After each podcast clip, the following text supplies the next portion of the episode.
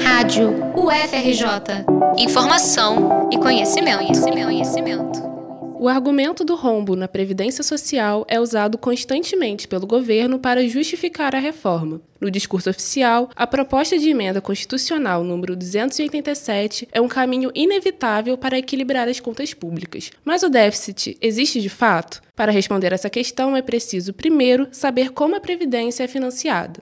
O INSS, Instituto Nacional do Seguro Social, integra o sistema de seguridade, composto também pela saúde e pela assistência social. O orçamento da Seguridade Social, previsto na Constituição de 1988, é financiado através de um modelo tripartite, ou seja, o Estado, os empregadores e os trabalhadores contribuem. Para a Associação Nacional dos Auditores Fiscais da Receita Federal, ANFIP, o orçamento da Seguridade é, na verdade, superavitário. A ANFIP argumenta que o rombo se refere apenas à contribuição do Estado, desconsiderando as outras fontes de financiamento. A professora do Instituto de Economia da UFRJ, Esther Dueck, destaca as outras fontes de seguridade, as chamadas contribuições sociais, todas criadas pela Constituição há mais de 30 anos. São elas a COFINS, Contribuição para o Financiamento da Seguridade Social, a CSLL, Contribuição Social sobre o Lucro Líquido, e o PIS-PASEP, Programa de Integração Social e Programa de Formação do Patrimônio do Servidor Público. Estas três contribuições são, ou deveriam ser, recolhidas sobre a folha de pagamento das empresas privadas. Segundo Esther, a combinação de todas as fontes era superavitária até 2015, mas a partir de 2016 esse quadro mudou. Desde 2015, como a economia está numa recessão, a arrecadação tem caído muito. E a partir de 2016 essa conta virou deficitária. E essa conta superavitária, mesmo se a gente incluir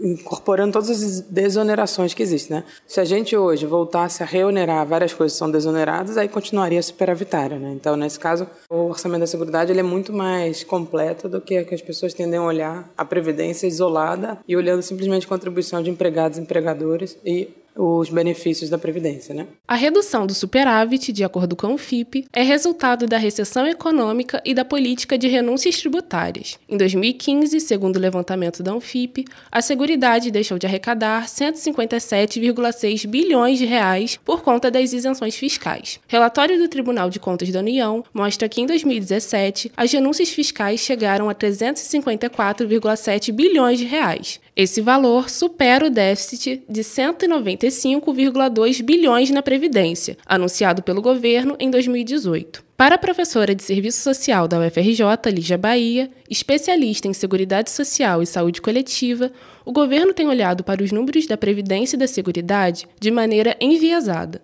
Tudo para justificar a reforma que está tramitando no Congresso. Esse papo furado do déficit da Previdência Social, ele é, ele é absurdamente, ele é uma construção social é, falaciosa, porque na realidade, se o governo é um governo que pode cobrar impostos e pode aumentar contribuições sociais, especialmente o governo que pode cobrar das empresas que não pagam a Previdência Social, se é um governo que ele arrecada, e ele pode aumentar sua capacidade de arrecadação, ou seja, o governo pode produzir receitas, não tem porquê o próprio governo ficar denunciando déficit de previdência social, como faz o tempo todo. O relatório da CPI da Previdência, apresentado em 2017, corrobora os estudos da Anfip e conclui que não existe déficit, mas, na verdade, um problema de gestão e administração. Segundo a CPI, nos últimos 20 anos, por conta das sonegações, desvios e dívidas, o INSS deixou de receber mais de 6 trilhões de reais em valores corrigidos, seis vezes o valor estabelecido como meta para a economia de gastos prometidos na reforma.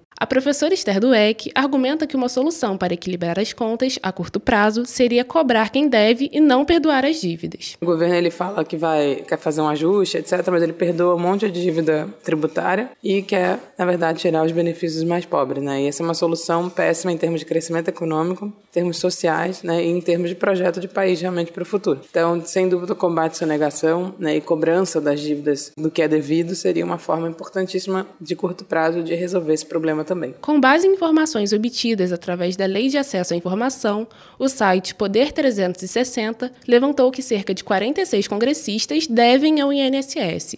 São 43 deputados, dos quais 35 votaram a favor da reforma da Previdência e três senadores. A bancada dos devedores acumula 320 milhões de reais em dívidas previdenciárias com a União. Reportagem Eliandra Bussinger para a Rádio FRJ.